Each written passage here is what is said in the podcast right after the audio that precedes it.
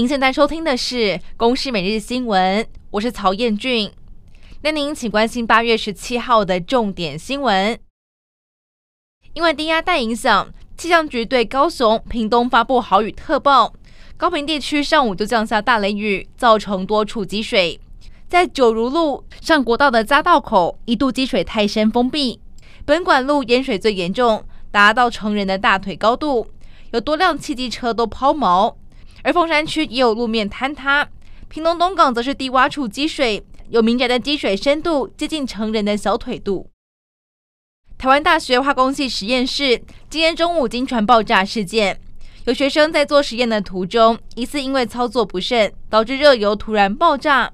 警方获报之后抵达，拉水线扑灭火势。而消防统计，火警疏散了十一人，其中有九位学生受伤，两位是烧烫伤。另外七人是吸入性呛伤，已经送医治疗，而详细的事发原因还有待厘清。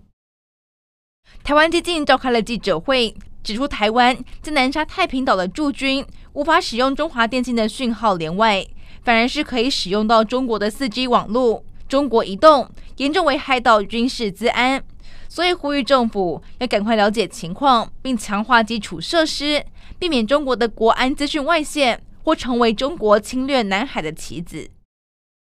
一名刘姓空军退役上校吸收了六名的现役军官，七个人都被起诉。警方追查发现，松指部负责总统行政专机空军一号有郑姓少校涉案，昨天被声押进监。根据统计，台湾共谍被判刑的平均刑度只有一年半，和欧美各国平均十九年差太多。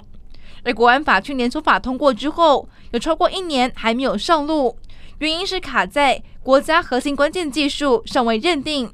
有朝野立委就认为，政府必须要尽速处理。行人零死亡联盟将会在二十号发起环路渔民大游行，要守护行人路权。而行政院会上午通过了院版的《道路交通安全基本法》，将送进立法院，并经由交通安全政策纲领统筹各部会。希望可以达到交通事故零死亡的愿景。